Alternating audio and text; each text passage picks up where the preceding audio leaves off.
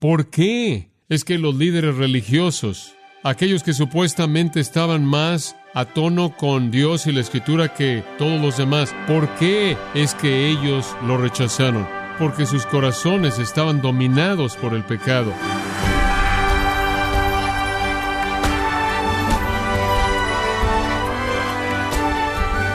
Gracias por acompañarnos en su programa Gracias a vosotros con el pastor John MacArthur.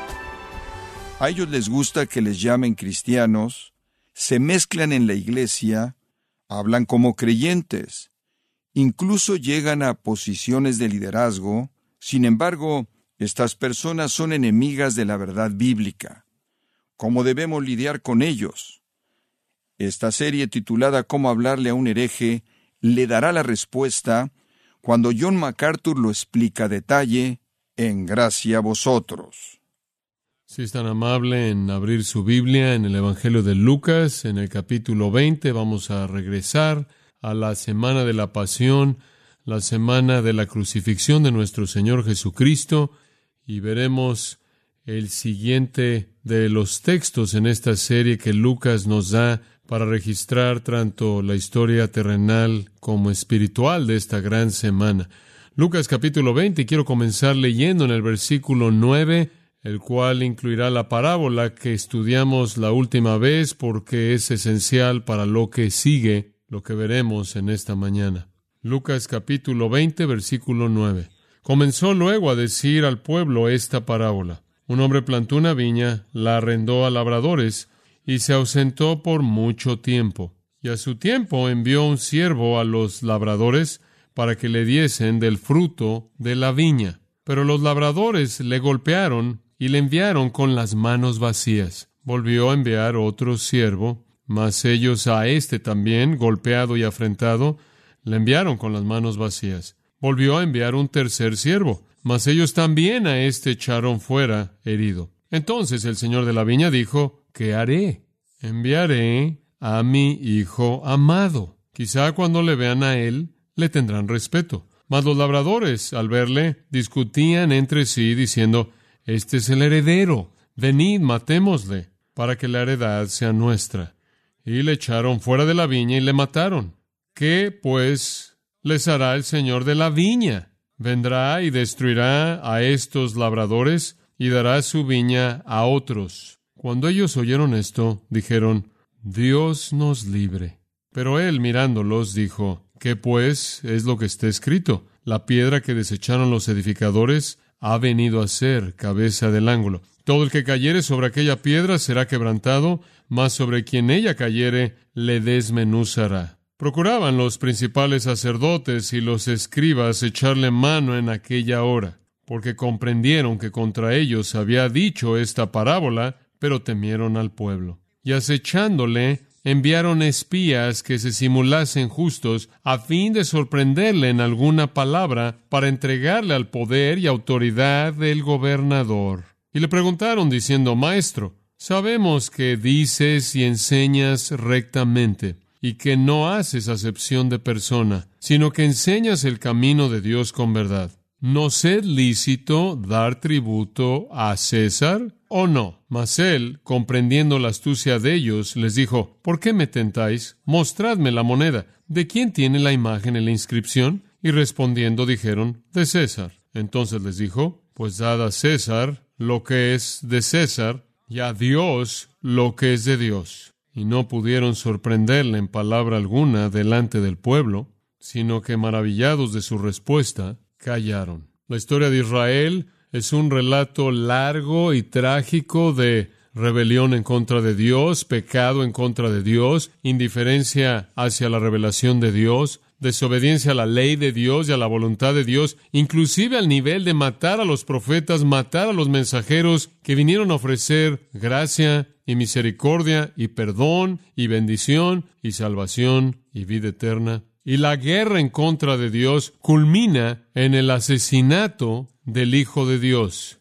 el Señor Jesucristo. Esa historia se resume en la parábola que leí de los versículos 9 al 18. a pesar de toda la revelación profética del Antiguo Testamento que apuntaba de manera inequívoca a Jesucristo, esta generación que cometerá el acto final descrito en la parábola, matar al Hijo, rechaza al que de manera inequívoca es su Mesías. Ellos sabían de su nacimiento virginal, su vida sin pecado, sus palabras divinas, obras divinas. Ellos sabían que Él tenía poder sobre los demonios, la enfermedad, la muerte. Ellos sabían de su autoridad sobre el mundo creado, para calmar el agua y el viento y crear alimento. Ellos sabían que les ofreció el reino de Dios, salvación, vida eterna, bendición. Y todas estas cosas que eran una realidad de Él estaban conectadas a promesas y profecías del Antiguo Testamento. Aún así, en patrones que fueron coherentes con la historia de Israel, lo rechazaron, nunca negando su poder, nunca negando sus milagros, nunca negando su sabiduría, aún así lo rechazaron.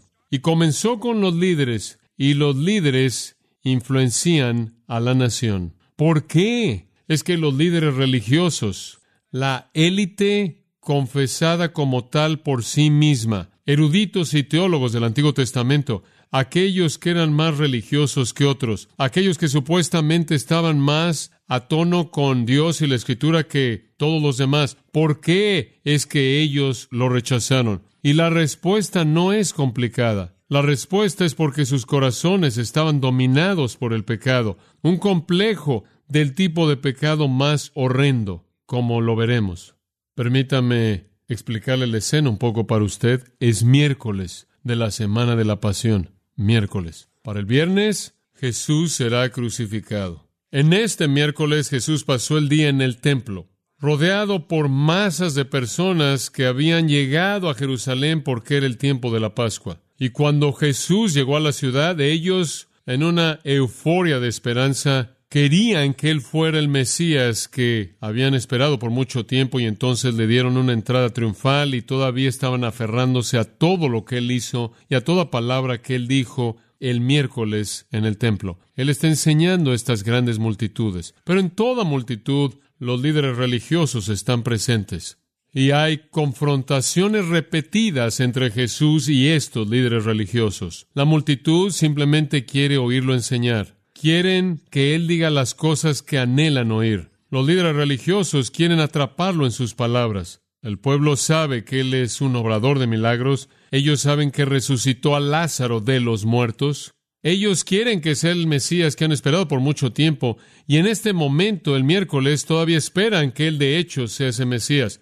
La corriente no se ha vuelto en contra de él, pero los líderes lo han odiado por mucho tiempo. Lo han odiado por años. Lo quieren muerto y lo quieren muerto rápidamente. Y van a conseguir lo que quieren para el viernes. La misma multitud que clamó sana el lunes, clamará crucificadle el viernes. El cambio es masivo, 180 grados. Y los líderes religiosos esencialmente son los arquitectos de este cambio. Son brillantes. ¿Cómo puede usted cambiar la dirección entre cientos de miles de personas en unos cuantos días de reconocer a alguien como alguien que podría ser el Mesías a querer su sangre como un criminal y un impostor? Ellos poseen un tipo de inteligencia malévola y cada día lo quieren muerto más de lo que lo desearon el día anterior y cada hora lo quieren muerto más de lo que lo desearon la hora anterior. Y todo lo que él dice únicamente escala o incrementa la enemistad de ellos. Toda confrontación que tienen con ellos únicamente solidifica su objetivo y su propósito. Para cuando llegamos a nuestro texto, el cual comienza en el versículo 19, están a un nivel incomparable de desesperación. Jesús es popular sumamente popular. Él tiene la atención de las masas y Él les está diciendo cosas que son destructivas en contra de estos líderes religiosos y el pueblo lo sabe. Observa el versículo 19. Procuraban los principales sacerdotes y los escribas echarle mano en aquella hora, porque comprendieron, esto es el pueblo, que contra ellos había dicho esta parábola, pero temieron al pueblo. Ellos lo estaban entendiendo. Jesús no nada más les estaba enseñando teología, él estaba desenmascarando la farsa de estos líderes religiosos para el pueblo. Ellos fueron los que mataron a los profetas en el pasado. Siempre habían sido guiados por los líderes falsos. Son los que guiarán la ejecución del Hijo de Dios también. Había mucho en riesgo. El pueblo era pro Jesús y se estaba volviendo más y más anti-fariseo, anti-saduceo, anti-herodiano. El complejo de sectas que constituían a los líderes religiosos poderosos e influyentes. Tienen que detenerlo. Tienen que cambiar la dirección de la multitud en otra dirección. Ese no es un trabajo fácil. Si hubieran hecho lo que ellos hubieran querido, lo habrían apedreado ahí, al estilo judío antiguo. Encuentra un risco, arrójalo y aplástalo bajo las piedras. No pueden hacer eso. César ha quitado su derecho de ejercer la pena capital. César tiene el poder de quitar la vida. Los judíos no. No pueden hacer eso. Tienen que diseñar una manera de deshacerse de Jesús, preservar su propia posición y hacer que la multitud gire 180 grados hacia la otra dirección. Y en este texto vemos su inteligencia malévola operando. Ahora hay muchas maneras en las que usted podría dividir este texto para entenderlo, pero creo que quizá la que es más directa es verla como un complejo de pecados y llamarla un diagnóstico de los que rechazan a Cristo, realizar algo de patología espiritual, ver esos pecados específicos que caracterizan sus esfuerzos. Comencemos con el pecado del odio en el versículo 19. Esa fue la realidad dominante. Odiaban a Jesús. Versículo 19. Procuraban los principales sacerdotes y los escribas echarle mano en aquella hora. Si hubieran podido hacer lo que querían, lo habrían tomado ahí, en ese momento, en ese lugar. Menciona a los escribas y a los fariseos. Los escribas, como usted sabe, los eruditos, los intérpretes de la ley, los teólogos, los principales sacerdotes eran aquellos que eran los sacerdotes más prominentes. También eran, de acuerdo con Mateo, y Mateo registra este mismo incidente, Mateo 22,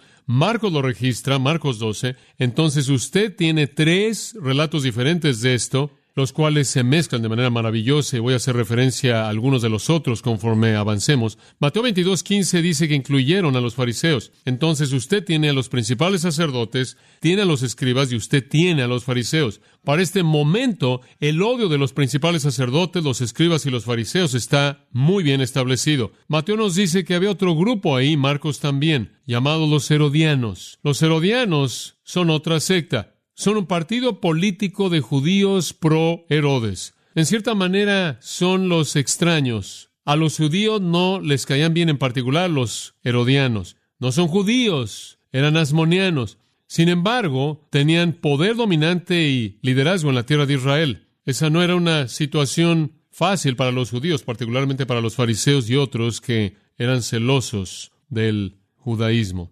Pero habían algunos que lo vieron útil para sí mismos ser pro Herodes porque los Herodes eran ricos y poderosos. Los fariseos básicamente odiaban a los herodianos porque los herodianos eran políticos puros que querían aferrarse al poder que reinaba y sabían que para hacer eso tenía usted que jugar el juego con Roma. Los fariseos estaban dispuestos a hacer eso un poco, pero no al grado que los herodianos lo hacían. Pero de manera sorprendente, los fariseos y los herodianos se pueden unir para deshacerse de Jesús, y esto no es nada nuevo. En Marcos capítulo 3, versículo 6, mucho antes de esto, al principio del ministerio galileo de Jesús, dice, los fariseos salieron e inmediatamente comenzaron a hablar con los herodianos en contra de Jesús para saber cómo podían destruirlo. Entonces, han estado en alianza o trabajando juntos para deshacerse de Jesús literalmente por años. Entonces usted tiene a todo mundo juntos en esta situación. Escribas, fariseos, sacerdotes, herodianos. Algunos de los sacerdotes, sin duda alguno, habrían sido también saduceos. Los saduceos eran liberales religiosos. Los fariseos eran los fanáticos y fundamentalistas religiosos. Los herodianos eran los que estaban motivados por la política. Todos están juntos junto con los teólogos llamados escribas. Todos tenían el mismo fin en común deshacerse de Jesús. Entonces, aquí está el grupo de cerebros del judaísmo de ese día. Y Mateo nos dice que estaban tramando juntos. Esta es una junta de alto nivel, multilateral, una junta de todas las mentes que tienen un fin en común, deshacerse de Jesús. Y realmente querían echarle mano en esa misma hora. No quieren esperar una hora más. Querían tomarlo y matarlo, pero no pudieron. ¿Por qué? Temieron al pueblo, porque comprendieron que contra ellos había dicho esta parábola. Si hacían algo que se viera como lo que Jesús dijo que iban a hacer, entonces habrían creado una profecía en la que ellos la habrían cumplido y habrían traído la ira del el pueblo sobre sus propias cabezas. Tenían que jugar esto con mucho cuidado. Tenían que encontrar un camino, simplemente piénselo. Volver esta multitud enorme de tener actitudes positivas hacia Jesús, hacia tener actitudes negativas hacia Jesús, de querer que Él fuera su rey, a querer que muriera. ¿Cómo iban a hacer ellos eso? Solo había una manera. Solo había un poder de ejecución en la tierra y ese era Roma. Al final, Roma tenía que matarlo. Pero no necesitaban que él muriera para que el pueblo se volviera en contra de él. Lo único que necesitaban hacer es que Roma lo arrestara. Eran anti-Roma, todos ellos realmente. Jugaban el juego que necesitaban jugar con Roma para mantener su poder, pero odiaban de manera amarga todas las cosas que eran romanas y sabían que el pueblo menospreciaba todas las cosas que eran romanas, pero necesitaban la ayuda de Roma, no solo para ejecutar a Jesús, sino que necesitaban que Roma lo arrestara y lo necesitaban rápidamente. ¿Cómo iban a hacer eso? Roma era hipersensible acerca de un crimen, insurrección, insurrección. Se enorgullecían de la pax romana, de mantener la paz romana. Ellos se enorgullecían de aplastar rebeliones, se enorgullecían por ejecutar a los insurrectos y a los rebeldes. Necesitaban atrapar a Jesús en una afirmación de insurrección y después los herodianos lo reportarían porque tenían todas las líneas de comunicación hacia los romanos, quienes entonces ejecutarían rápidamente este rebelde como lo hicieron con otros rebeldes así. Entonces los fariseos y los escribas y los principales sacerdotes y los herodianos se reúnen, tienen esta junta de planeación para diseñar una estrategia para que esto suceda. Lo único que necesitaban hacer era que los romanos lo arrestaran y eso haría que el pueblo se volviera en contra de él. ¿Por qué? Porque el pueblo cree que el Antiguo Testamento prometió que el Mesías vendría y establecería un reino, ¿verdad? Y no estaban equivocados en esto, que el Mesías vendría y establecería su trono en Jerusalén, en Israel, libraría a Israel de todo el dominio gentil, y entonces Israel sería la nación primordial sobre el mundo entero. Que cuando el Mesías viniera, él establecería un reino que rompería la espalda de toda la tiranía gentil, pagana, blasfema, idólatra. Cualquier persona que quería ser aceptado como un Mesías tendría que ser anti-gentil, anti-Roma. Y si pueden hacer que Jesús apareciera anti-Roma, Roma entraría rápidamente. Y tan pronto como este que pretendía ser el Mesías mostrara que Roma tenía el poder sobre él y no que él tenía el poder sobre Roma, la actitud cambiaría, porque él no podía ser el Mesías. ¿Cómo es que van a hacer que esto pase? ¿Cómo van a convertir a Jesús en lo que parece ser un revolucionario peligroso? Los romanos ya sabían que él tenía poder sobre masas de gente. Lo podían ver ante sus propios ojos. Y Pilato estaba en Jerusalén en este momento, aunque él no siempre estaba ahí. Él vivía en otro lugar. Él estaba ahí porque era la Pascua y la ciudad estaba llena de estos peregrinos. Y él estaba ahí para asegurarse que él mantuviera las cosas bajo control. Ellos tenían que hacer que Jesús fuera arrestado por los romanos. Y eso finalmente probaría que él no era el Mesías. Entonces, ¿cómo van a hacer que Roma lo arreste? De regreso al versículo 20 al final del versículo, podían entregarle al poder y autoridad del gobernador. Ese era el objetivo entero. Entonces lo que usted tiene aquí es una especie de enojo impotente. Ellos lo odian tanto. Su odio está al nivel más alto. Lo quieren muerto, pero deben proteger sus propias posiciones porque temen al pueblo. Esto describe su odio y un segundo pecado, su soberbia su soberbia. En esa afirmación en el versículo 19, pero temieron al pueblo porque el pueblo comprendió que contra ellos había dicho esta parábola, que ellos eran, él dijo, eran los homicidas del Hijo de Dios. Ellos temían al pueblo. ¿Qué quieres decir con que temieron al pueblo? Temían que perderían la estima del pueblo, la confianza del pueblo. Como puede ver, la popularidad, la aceptación, la elevación, el honor, el respeto, venía a ellos por parte del pueblo. Se alimentaban de esto. De hecho, era esencial para alimentar sus egos de justicia personal. Les encantaba llamar la atención a sí mismos, les encantaba usar cierta ropa y actuar de ciertas maneras y conducirse con ciertas conductas que llamaban la atención de la gente a ellos y hacía que ellos parecieran ser piadosos y santos y elevados y superiores, buscaban los principales asientos en los banquetes, Jesús dijo en Mateo 23, querían que la gente los llamara Padre, Maestro, ellos necesitaban a la gente como todos los líderes religiosos falsos los necesitan. Todo su poder, todo su honor, toda su estima, toda su posición, toda su preeminencia vino de el pueblo. Y el pueblo en este momento todavía está sintiendo el eco de la entrada triunfal de que Jesús podría ser el Mesías. Mateo 21:46 dice, estos líderes temían a la multitud porque la multitud creía que Jesús era un profeta, por lo menos él era un profeta, y entonces tenían miedo de ir en contra de la multitud porque necesitaban a la multitud. Por cierto, las palabras del Nuevo Testamento, las palabras de nuestro Señor mismo en Mateo 23, nos dicen que estos líderes no tenían amor hacia la gente, no amaban al pueblo. De hecho, usaban a la gente y abusaban de la gente. Acumulaban sobre ellos cargas pesadas, cargas legalistas, y ellos ni siquiera levantaban un dedo para ayudarles a cargar esas cargas. Jesús dijo que colocaron un yugo sobre ellos que ninguna persona podía llevar. Gobernaban mediante temor e intimidación, la manera en la que todos los líderes religiosos falsos lideran y trabajan, colocaban a la gente bajo el temor de que si no los obedecían y hacían lo que ellos decían, se irían al infierno, se perderían el reino de Dios. No hicieron nada por el pueblo, los convirtieron en hijos del infierno, los hicieron peores mediante su doctrina falsa. Y ellos no tenían nada más que menosprecio hacia la gente, los menospreciaban, los veían como menos que ellos, nunca los invitaban a sus hogares o a sus banquetes o a sus cenas. No tenían contacto con ellos. No agradaban a Dios, pero tampoco agradaban a los hombres.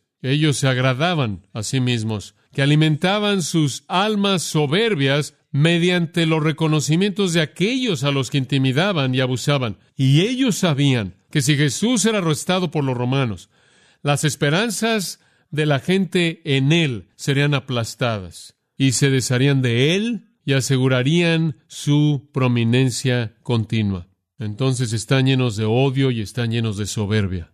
Y tienen que encontrar otra manera, porque no nada más pueden echar mano de él, el cual es un término que significa agarrarlo o llevarlo, sea para matarlo o a los romanos para que entonces lo maten, hasta que tengan una razón. Y si hacían eso sin ninguna razón aparente ante la gente, la gente se volvería en contra de ellos. Entonces tienen que convertir la actitud de la gente. Eso los lleva a un tercer pecado en este complejo de pecados, hipocresía. Tienen que jugar su juego, el juego en el que son tan expertos, el juego de la hipocresía. Todos los líderes religiosos falsos son hipócritas en ese entonces, ahora y siempre, y son maestros en su disfraz. Entonces el versículo 20 dice, acechándole. Están observando. ¿Qué están buscando? Enviaron espías que se simulasen justos a fin de sorprenderle en alguna palabra para entregarle al poder y autoridad del gobernador. El fin del plan entero era llevarlo a Pilato, el gobernador romano que representaba a César, cuyo trabajo consistía en asegurarse de que no hubiera problemas en Israel,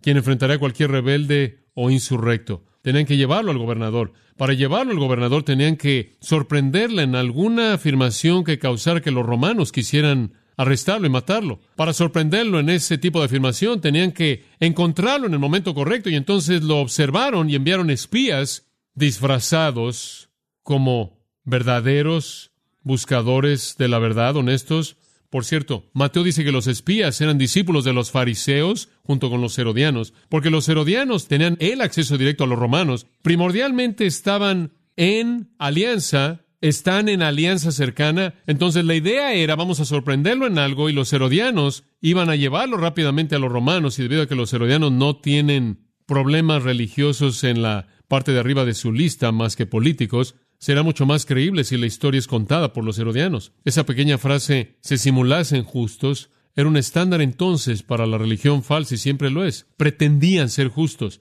Lo que de hecho querían era atraparlo, sorprenderlo en alguna afirmación, algo que dijera que hiciera que él fuera arrestado y llevado a las autoridades romanas y ejecutado como un líder de una rebelión, un rebelde. Pilato, como dije, estaba ahí, iban a usar a Pilato para matar a Jesús, pero escucha esto, no necesitaban que Jesús fuera matado para cambiar la actitud de la gente. Querían que fuera matado y ellos querían cumplir su deseo, únicamente necesitaban que él fuera arrestado. Eso es todo. Los judíos esperaban, el pueblo la gente esperaba que Mesías viniera y derrocara todo el dominio gentil para que viniera, estableciera el reino prometido por los profetas, librar a Israel de las naciones y establecer a Israel sobre todas las naciones. Cualquiera que decía ser el Mesías tenía que estar listo para separarse del poder gentil. Cualquier Mesías verdadero vería a Roma como un intruso indeseable, impío, idólatra, blasfemo, pagano, un usurpador. El Mesías entonces, por naturaleza, tenía que ser un revolucionario. Ahora, ellos no pensaban que Jesús era el Mesías, ellos pensaban que simplemente era un hombre tratando de hacer que la gente pensara que él era el Mesías y para mantener el juego, él se vería forzado a tomar, a adoptar la postura popular de que tenemos que derrocar a Roma. Entonces, lo único que tienen que hacer es colocarlo en una posición en la que él tiene que decir eso. Y una vez que los romanos lo arresten y él muestra que Roma tiene el poder sobre él, él no tiene el poder sobre Roma y la gente se va a volver en contra de él en un minuto. Se acabará y los romanos lo matarán. Entonces están buscando su momento.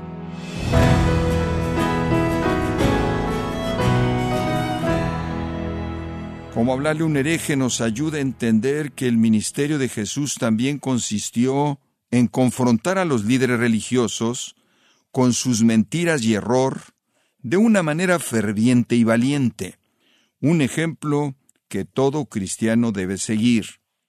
Estimado oyente, tenemos disponible el nuevo libro titulado El Jesús que no puede ignorar, escrito por John MacArthur. Es un libro que lo expone a una perspectiva de 360 grados del Maestro.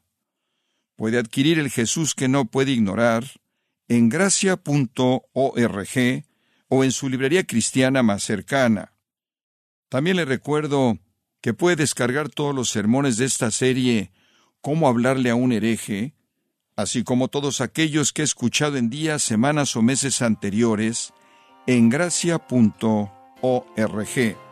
Si tiene alguna pregunta o desea conocer más de nuestro ministerio, como son todos los libros del pastor John MacArthur en español, o los sermones en CD, que también usted puede adquirir, escríbanos y por favor mencione la estación de radio por medio de la cual usted nos escucha en gracia a vosotros.